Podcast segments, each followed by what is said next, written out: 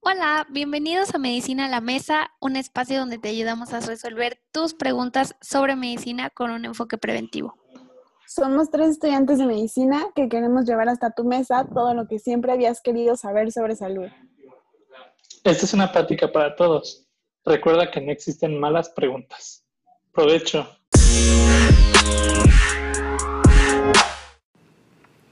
Hola, bienvenidos a un nuevo capítulo de nuestra sección de salud sexual. Hoy vamos a hablar de VIH y SIDA y pues yo creo que está interesante. Vamos a ver que es una, una enfermedad mucho más frecuente de lo que creemos. ¿Ustedes cómo están amigos? Hola.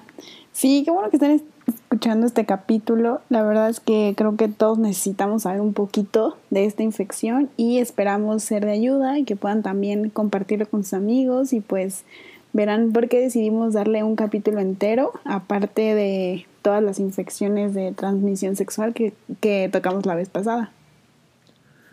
Hola amigas. Pues yo muy encantado de este capítulo porque hay muchas cosas que la gente, bueno, yo me incluyo que no sabemos de esto.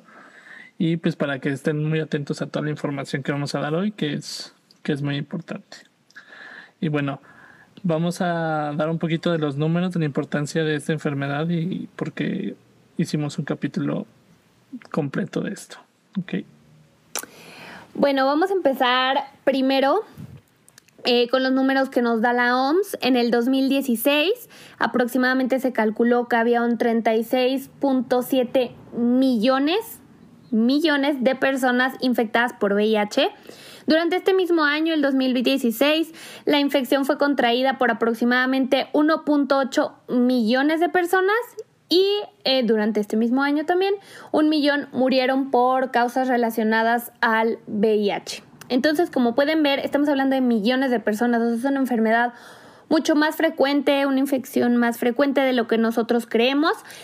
También este, se calculó que alrededor de 1.8 millones de personas eran niños de los que estaban infectados y la mayoría de las personas infectadas por VIH viven en países de ingresos de bajos a medios. Entonces, pues son bastantes personas, amigos. No es más frecuente de lo que creemos. Oye, sí. ¿Y en México qué onda? ¿Cómo están los números? Bueno, en Latinoamérica eh, se ha estimado que aproximadamente hay 1.9 millones de personas que también tienen VIH. En México, el eh, primer caso se reportó en 1983 y hasta el 11 de noviembre del 2019 eh, bajo el registro de vigilancia epidemiológica había 301.182 personas que tenían infección por VIH. Y aquí viene lo interesante. De esas personas, el 59% se encontraba con vida y el 36% ya habían fallecido. Entonces, pues repito, es una enfermedad bastante frecuente. En el 2019 se diagnosticaron 8.757 casos de infección por VIH y 5.119 de SIDA. Entonces, ahorita vamos a ver la, la, diferencia, si es lo mismo, es diferente, vamos a aclarar esa duda que creo que es de las más frecuentes. Y también muy importante reconocer los grupos de riesgo. Eh, la mayoría de los pacientes que se diagnostican se encuentran en un grupo de edad entre 25 y 44 años. Estamos hablando de gente joven. Y las poblaciones más afectadas son hombres que tienen sexo con otros hombres, hombres trabajadores sexuales, mujeres trans o personas que se inyectan drogas. Entonces, vamos a pasar a el punto que ahorita les comentaba. ¿Cuál es la diferencia entre VIH y SIDA? ¿Son lo mismo? ¿No son lo mismo? Vamos a ver. Sí, mira, eh, es una, yo creo que es una de las dudas más frecuentes que se pueden llegar a confundir, pero para que quede claro, no son lo mismo, no son la misma cosa, una lleva a la otra. Entonces, en muchos lugares se utilizan estos, estos dos términos como sinónimos incluso se pueden utilizar como insultos, así como de que ahí te tienes VIH, vete de aquí. Eh, y pues claramente esto está mal. La infección, el tal de que el bicho, el virus se meta a tu organismo, eso es lo mismo que tener VIH. Ahí ya estás infectado por VIH. Pero la última etapa de la, de la enfermedad se le va a llamar SIDA, que es cuando ya se encuentran más enfermedades que no eran comunes, en, bueno, que no son comunes en una persona normal, porque tu sistema inmunológico está completamente abatido por, por el virus. Pero generalmente esta enfermedad, el SIDA, eh, pues es, se da en personas que nunca se tratan o que nunca supieron que tenían eh, VIH y pues ya lamentablemente llegan a estos estadios que pues tienen una mortalidad muy alta. ¿Y cuáles son las formas en las que una persona puede contraer la infección? ¿Cómo se transmite? Sí, bueno, eso es una cosa que queremos que les quede muy claro, eh, que es la manera en la que se puede transmitir el virus. Porque luego hay tanta locura de cosas que dice la gente o que desafortunadamente salen en la televisión, en redes sociales, que claramente está mal y solo meten miedo o discriminación a personas que tienen esta, esta infección. El VIH solo se puede transmitir mediante líquidos secreciones que generalmente están relacionadas con la vida sexual de una persona. Entre ellos está el semen, el líquido preseminal, los fluidos rectales, fluidos vaginales, sangre principalmente y la leche materna. Por lo que la gran mayoría de los contagios se dan de manera sexual. Esta es una enfermedad de transmisión sexual como lo mencionamos en, en el episodio pasado. Y también se da mucho en personas, como dijo María, que comparten jeringas eh, con drogas inyectables. Por favor, no piensen que por estar en un lugar con una persona de VIH, o sea que es VIH positivo, se pueden contagiar. El virus no se contagia ni por el aire, no, no es Superman para que ande por todos lados en el aire, y tampoco por el agua. Entonces, para que se vayan quitando esos estigmas. No se puede transmitir tampoco por la saliva, sudor o al besarse con una persona a menos de que tengan una serie. O sea, son situaciones muy especiales, pero aún así el riesgo es mínimo que te puedes contagiar, entonces prácticamente no te puedes contagiar de esta manera. Y tampoco los perros o animales transmiten el virus, eh, porque luego salen con estas cosas que no sé de dónde se salen. Así que por favor, todos estos mitos quítenselos quítenselos completamente de la cabeza y traten a estas personas como cualquier otra persona. No, no les van a hacer daño, créanme. Le deberían de tener más miedo a otras enfermedades como la influenza o el COVID de ahorita que, que a, un, a una persona con VIH. Pero bueno, eh, a continuación vamos a hablar de las personas que se deben de estar, que deben de estar checándose más seguido, que tienen más riesgo de contraer esta enfermedad. Sí, justo como han estado diciendo, es bien importante definir a esta población de riesgo, que bueno, la OMS le llama grupos de población clave. Básicamente es están determinados porque corren un mayor riesgo de adquirir VIH en todos los países y las regiones. Eh, justo como decían, hombres que tienen relaciones sexuales con hombres, personas que se inyectan drogas, personas recluidas en cárceles y otros entornos cerrados, trabajadores del sexo y sus clientes y personas transgénero. Además, dadas sus circunstancias de vida, otros grupos eh, de poblaciones pueden ser particularmente vulnerables y correr un mayor riesgo de infección, como adolescentes y las mujeres jóvenes, especialmente en África y pueblos indígenas de algunas comunidades, y esto básicamente asociado a factores legales y sociales, y ya que esto aumenta su exposición a situaciones de riesgo y además pues no es tan fácil que accedan a servicios de prevención, detección, tratamiento, eh, que sean eficaces y además eh, que puedan ser accesibles a, preservativos o, a profilaxis que ya más adelante veremos. Ok. Bueno, y si ya supongamos, en dado caso, ¿verdad? Ya me dio, eh, ya confirmado y todo, ¿cómo va a cambiar mi vida? O sea, ¿qué puedo esperar yo ahora? ¿Cuál va a ser ahora mi postura ante la sociedad? ¿Cómo, cómo voy a ser vista o qué onda? Creo que esto del estigma de la gente eh, con VIH ha ido bajando un poco, no es lo mismo que en la década de los ochentas, pero que básicamente era como si tuvieras lepra, pero eh, la verdad es que sigue siendo una realidad. Este estigma consiste en actitudes y creencias negativas sobre las personas que viven con VIH y básicamente es el prejuicio que ocurre al identificar a una persona y eh, la empiezas a considerar, a considerar socialmente inaceptable, ¿no? Y pues mientras que el estigma se refiere a actitudes o creencias, Después podemos llegar a otro punto que es la discriminación y este ya es el comportamiento que resulta de estas actitudes y creencias.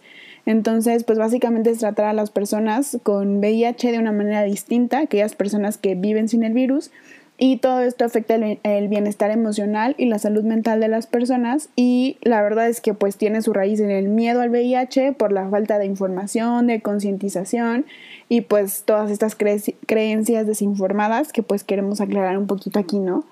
La verdad es que la vida con VIH en la actualidad ya no es, o sea, un diagnóstico de VIH no es sinónimo de muerte. La verdad es que la, la gente puede tener una sobrevida casi igual a una persona que no está infectada con VIH. Pueden llegar hasta, eh, a, la, tercera edad sanos. Lo que sí es que pueden desarrollar enfermedades desarrolladas eh, eh, relacionadas con la edad, perdón, más tempranamente que una persona que no esté infectada, por ejemplo, enfermedades del corazón, de los riñones, diabetes, a lo mejor unos años antes, pero solamente en algunos casos. Si tú llevas tu buen control, la verdad es que puedes llegar hasta, hasta la tercera edad normal con cuentas indetectables en sangre del virus. Básicamente eh, todo tiene su base en que tienes que entender los cuidados, comprometerte a ser disciplinado con tus medicinas, contar con un equipo médico que resuelva todas tus dudas y que sea integral y tomar tus medicamentos que desaceleran el avance del virus este, y estar al pendiente de estas infecciones oportunistas que pueden ocurrir con más frecuencia en personas con VIH este, y que van a ser un poco más, más fuertes. Pues entonces solo es contar con un equipo médico que te esté informando sobre todo esto, que te avisen sobre el uso del condón para proteger también a los demás. Eh, y eh, así como una persona que no está infectada, la verdad es que la alimentación, el ejercicio son fundamentales para tu mejor evolución.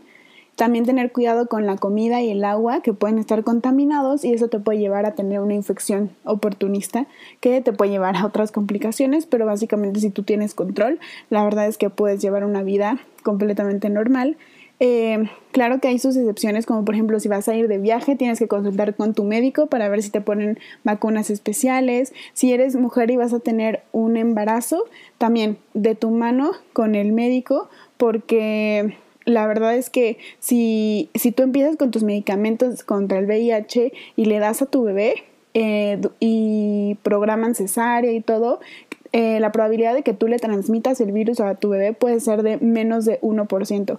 Entonces, eh, pues es súper importante que sí tomes en cuenta estas cosas porque pueden llevarte a tener una vida completamente normal y pues eso es lo que, lo que buscamos, que no sea un sinónimo como de muerte, ¿no? Y también pues tener en consideración que la salud mental es esencial, tienes que también eh, estar atendiendo eso y pues parte también de esta prevención de complicaciones y todo, antes de que te dé, es saber de las pruebas, de cuándo hacértelas, eh, también conocer como esta profilaxis que existe para también cuidar a los demás y así. Entonces, pues de eso que hay. Bueno, primero me gustaría empezar con los beneficios de realizarse una prueba para VIH. Em, primero, pues que si te enteras por causas del destino, que tú estés infectado con VIH, pues puedes empezar a tomar medidas antes de que aparezcan los síntomas, ¿no? Que ya nos, antes de que se vuelva una enfermedad avanzada, como ya nos platicaron. Entonces puedes iniciar tratamiento temprano, puedes contar con apoyo y puedes prolongar la vida y pues evitar complicaciones médicas por muchos, muchos años. Y además, o sea, ese es como un beneficio tuyo, ¿no? Propio. Y además evitas la transmisión de VIH hacia otras personas. Entonces, pues sí es muy importante, yo creo que crear conciencia. Ahorita les voy a platicar eh, un poquito más a fondo de las pruebas, etcétera. Pero sí es muy importante, yo creo que crear conciencia. Em, sobre todo en la población de riesgo, de invitarlos a que se hagan una prueba para VIH. Actualmente hay pruebas de diagnóstico súper rápido que te dan un resultado en minutos y también súper importante, siempre que se haga una prueba rápida y le salga positiva, se necesita una prueba confirmatoria. O sea, una prueba rápida no es igual a ya super diagnosticado, confirmado tienes VIH. No, se necesita una prueba confirmatoria eh, antes de iniciar tratamiento y ya de pues tener un diagnóstico final, como por así decirlo. Oye, pero entonces solo la población de riesgo se tiene que hacer las pruebas. Pues mira, la CDC recomienda que todas las personas que se encuentren entre los rangos de edad de 13 y 64 años se deberían de realizar una prueba de, VIH, de VIH perdón, al menos una vez. Eh, y aquellas personas que se encuentren eh, como con más riesgos se las deberían de estar realizando de manera más frecuente, como quienes, hombres que tengan relaciones sexuales con otros hombres o que hayan personas que hayan tenido relaciones sexuales ya sean anales o vaginales con alguien que saben que tiene VIH, eh, personas que se inyecten drogas, compartan agujas eh, con otras personas o que ya se les haya diagnosticado alguna otra enfermedad de transmisión sexual. En esta población se recomienda que al menos una vez al año eh, se estén realizando sus pruebas de para VIH, ¿no? Por una detección temprana, obviamente.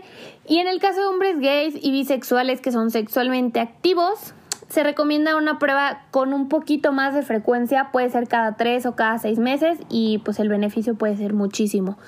También se recomienda pues en la embarazada, por lo que ya nos comentó Diana, y también cada vez que vayan a tener relaciones sexuales con una pareja nueva, pues quítense el tabú y por qué no pídanse su prueba de VIH, uno nunca sabe. Entonces, pues también anoten por ahí ese tip.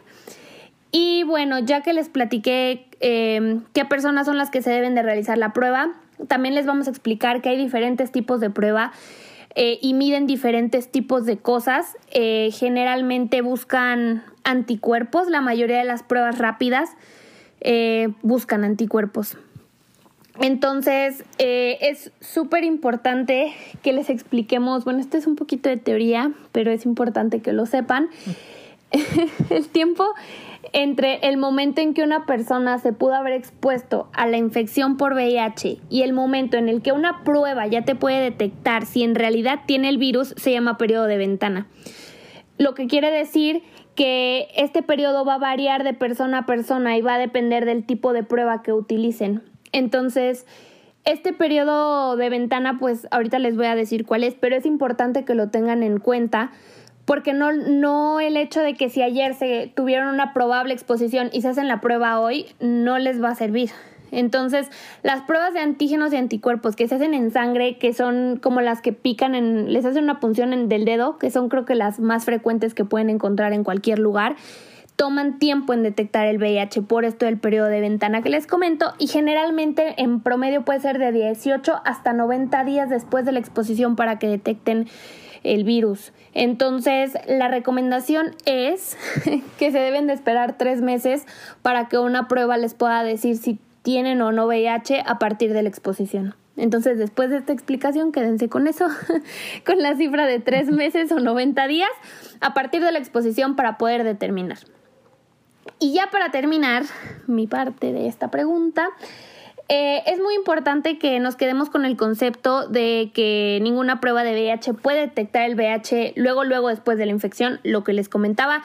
Si ustedes creen que estuvieron con una persona que tiene VIH, bueno, pues tienen hasta 72 horas para buscar atención médica y que se les pueda administrar una profilaxis post-exposición, ¿sale? Y esto pues puede ayudar a prevenir la infección, pero es súper importante, tienen 72 horas, ¿sale? Y hablando de profilaxis, también existe su profilaxis preexposición, o sea, antes. Esto quiere decir eh, que para personas que están en muy alto riesgo de contraer la infección, pueden tomar algún medicamento de manera diaria para reducir la probabilidad de infectarse. Entonces, esto generalmente necesitas llevarlo del lado de un proveedor de la atención médica, o sea, tu doctor de confianza, ellos te pueden orientar acerca de la estrategia de prevención que va a ser más adecuada para ti, depende del caso. Y generalmente aplica para personas que no tienen VIH. Ojo, o sea, estas personas no tienen VIH, o sea, nomás es preventivo. Pero es para personas que tienen alto riesgo de contraerlo, a través de relaciones sexuales, consumo de drogas inyectables, etcétera. Y la población de riesgo en general, que ya hemos repetido bastante el día de hoy. Entonces, ya platicamos de las pruebas y ahora Yo creo que un tema también como muy taquillero es si hay o no hay una cura. Hemos visto como que sí ha habido personas que se curan. Entonces, Simón, ¿qué onda con ese tema? Sí, mira, esta aquí se pone, se va a poner un poco interesante nuestra plática, porque aunque ha sido una gran noticia para la ciencia y para, y para las personas con VIH o SIDA, solo ha habido dos reportes confirmados por médicos y, e instituciones de pacientes que se han curado de la enfermedad. La primera fue con el famoso paciente de Berlín que en el 2008 fue descrito en una conferencia internacional de antirretrovirales, que es el tratamiento que se le da a los pacientes con VIH, y que por dos años se desconoció su identidad hasta que en el 2010 decidió salir a la luz y ahora sabemos que es este Timothy Ray Brown. Este paciente, aparte de haber tenido VIH, desafortunadamente también tenía otra condición, tenía un cáncer, una leucemia, muy agresiva, la cual fue el pilar para su curación del VIH. En el 2007 fue sometido a un trasplante de células hematopoyéticas, que son las células de la sangre, eh, las cuales tenían una mutación específica que las hacía resistentes a la infección por el VIH. Eh, por lo que después de un año eh, del trasplante se dice que se curó porque no se podía detectar el virus a pesar de que ya había dejado su tratamiento antirretroviral. Entonces por eso se dijo que, que se había curado. Lamentablemente eh, su leucemia tuvo una recaída y el pasado 29 de septiembre se murió este paciente eh, que pues ha, ha sido muy importante para la ciencia y para esto del VIH. Por otro lado, el segundo reporte de paciente es el paciente de Londres, muy originales, que en marzo de este año decidió salir a la luz eh, y que sabemos que es venezolano y se llama Adam Castille, Castille, Castillejo. Perdón. Eh, al igual de que Timothy, Adam tenía un tipo de cáncer que se llama linfoma, eh, que también era muy agresivo Después de muchos intentos con el tratamiento normal que se le da a un paciente con linfoma, llegaron a la última opción, que era un trasplante de médula ósea. Y afortunadamente para Adam, pues este trasplante también tenía la mutación que se le dio a Timothy. Y pues se curó igual después de un año. Eh, ahorita es indetectable para el virus y no está tomando ningún tratamiento antirretroviral y por eso se dice que se curó. Sin embargo, pues así dirán que pues ahí está la cura, o sea, ¿por qué no ya dicen de que existe la cura y todos nos salvamos? Eh, pues no, no es, tan, no es tan sencillo, porque un, un procedimiento de esta naturaleza requiere muchos estudios antes de realizarlo, aparte de que la compatibilidad genética que se debe de, adquirir eh, entre los, los pacientes, pues tiene que ser muy específica. Entonces, lo más seguro es que ese trasplante no sea compatible con otra persona y exponerle a este tipo de estrés de la cirugía o todo el proceso que conlleva puede ser más dañino que benéfico. Eh, por suerte ellos corrieron, eh, ellos sí obtuvieron esta oportunidad y pues los ayudó.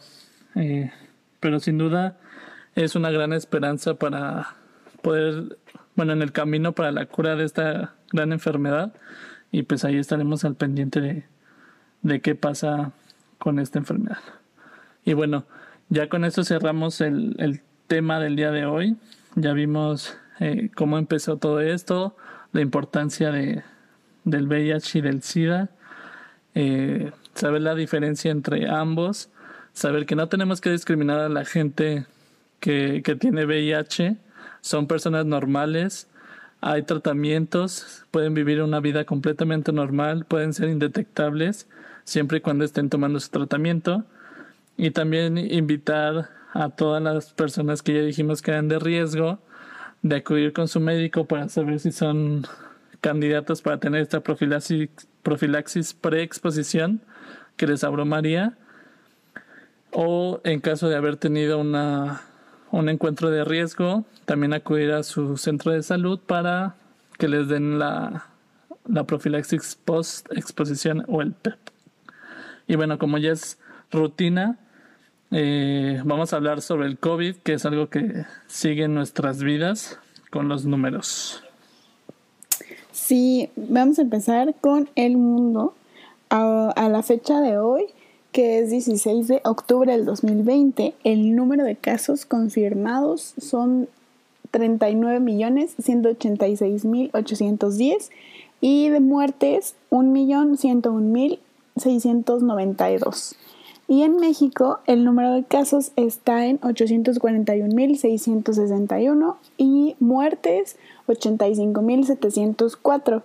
Eh, la verdad es que esta semana hubieron ahí algunas noticias, por ejemplo, que se detuvieron temporalmente dos estudios. Uno fue de las más grandes empresas internacionales farmacéuticas de Estados Unidos, Eli Lilly. Eh, este detuvo su estudio de anticuerpos contra COVID-19. Eh, la razón fueron preocupaciones de seguridad y problemas en el control de calidad. No se dieron muchos detalles, pero lo que sí sabemos es que estos anticuerpos que estaban estudiando son semejantes a los que recibió el presidente Trump la semana pasada que estuvo enfermo, pero fue por otra compañía. Y el otro que se eh, detuvo temporalmente fue el de Johnson Johnson, eh, de la vacuna de dosis única en la que estaban trabajando, ya que, eh, por una, ya que uno de los participantes tuvo una enfermedad inexplicable y pues nada más para recordar que esta vacuna de dosis única está trabajando con un virus que se usó para hacer la vacuna contra el ébola.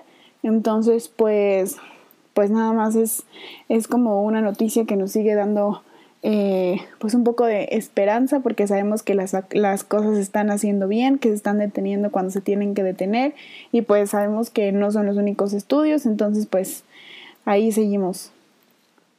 Sí, otra, otra historia aterradora un poco es que ya en México, en el Instituto Nacional de Nutrición, eh, se confirmó el primer caso de influenza y COVID. O sea, qué miedo.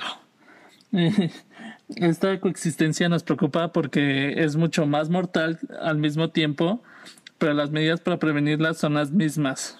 Nunca nos vamos a cansar de decirles, lávense las manos, usen su cubrebocas, por favor, y no tengan reuniones como si no estuviéramos en esta pandemia, por favor.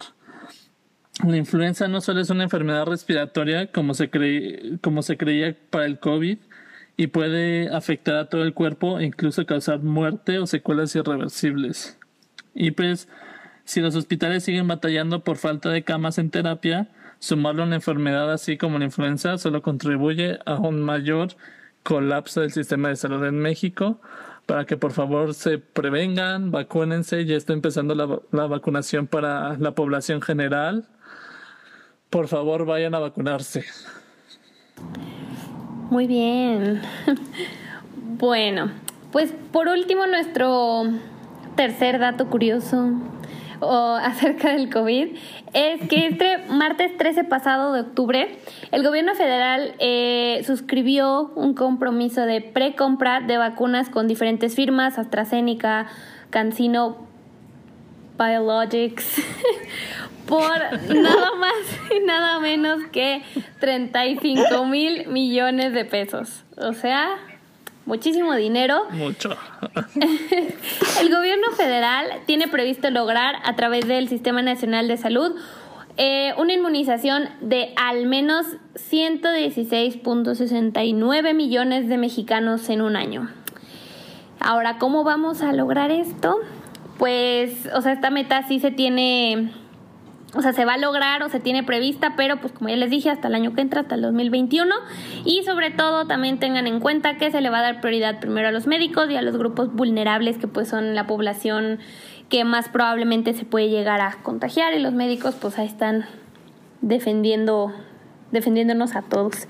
Entonces, eh, pues en cuanto se concrete una vacuna, las primeras dosis en llegar al territorio nacional serán las de las farmacéuticas Pfizer en, de Estados Unidos o la que ya les dije, CanSino Biologics de China en eh, diciembre próximo. Entonces, pues así como que pronto, pronto, pues no va a pasar la vacuna.